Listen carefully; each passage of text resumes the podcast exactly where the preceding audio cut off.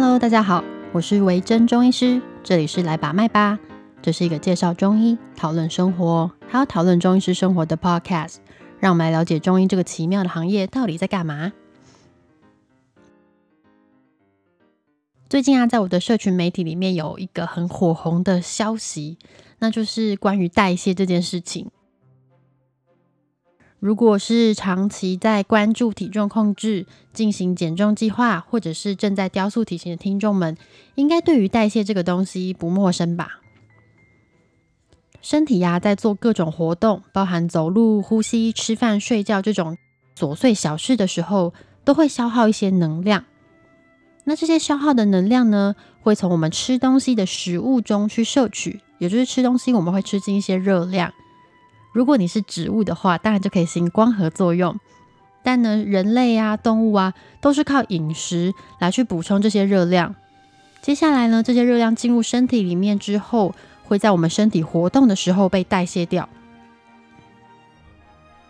如果你的活动量很少，代谢掉的能量不多，那剩余的能量就会储存在身体里面。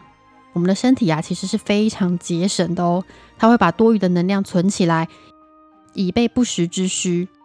如果你下次要使用的时候，就可以拿出来用。那如果呢，你是有在运动，或是日常工作的活动量比较大的那些人呢？也许代谢的量会再多一些。不过，如果你跟我一样是上班族，或是必须要久坐久躺的人，那代谢量就会相对来说比较少。于是，对于减重来说呢，增加你的代谢也变成了一个很重要的事情。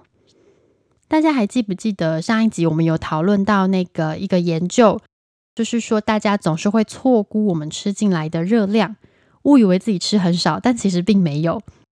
如果你有追踪我的 Instagram，我前天还是大前天我忘记了，就是我的即时动态有提到，其实这篇研究啊，还有在提另外一件事情，他们会把受试者分成两组来进行实验，一组就是一般人，那一组呢是自认为代谢很差的人。文章里面用的字是呃，metabolic system broke down，就是说他觉得他的代谢都坏光光了啦，很崩毁了这样。而这群呢，自认为自己代谢很差的人，他们会比一般人的那一组更容易低估自己进食的热量，而且还高估自己运动的量。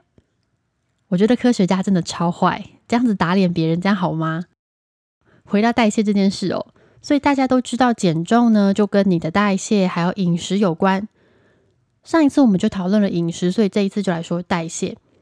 那你一定想过，以前自己啊，十八岁啊、二十岁的时候，那时候宵夜啊、大餐就是都狂吃烧烤啊、零食、点心、饼干、洋芋片、爆米花，手摇杯一天还喝个两三杯，体重都很稳定啊。偶尔太夸张，回家胖了个两公斤。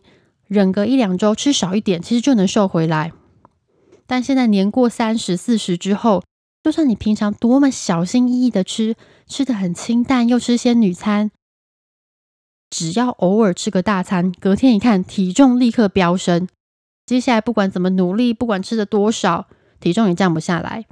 甚至更惨的是，有些人还跟我说：“我根本没吃什么啊，怎么一直胖？我根本喝水就会胖。”最后，大家开始觉得，一定是因为年纪增加，让我的代谢变得很慢很差，搞得自己体重很难控制。然而，最近又有一个新的研究出来讨论代谢这件事情，听到这个就觉得有点不妙哈。我们就直接来说结论，结论就是代谢并不会随着年纪增加而变差哦。这是不是一个晴天霹雳的消息？这篇研究呢是发表在《Science》杂志上面的一个一个论文。那他是讨论他们收录了好像六千多个人，然后跨了二十几个国家，这样研究范围研究的受试者非常多。他们去研究人的一生之中代谢的状况。好，我大概说一下结论，也就是说呢，其实，在二十到六十岁之间呢，其实你的新陈代谢并不会变化太多，一直是保持一个平稳的状况。之后呢，就会开始下降，就是六十岁之后会开始持续下降。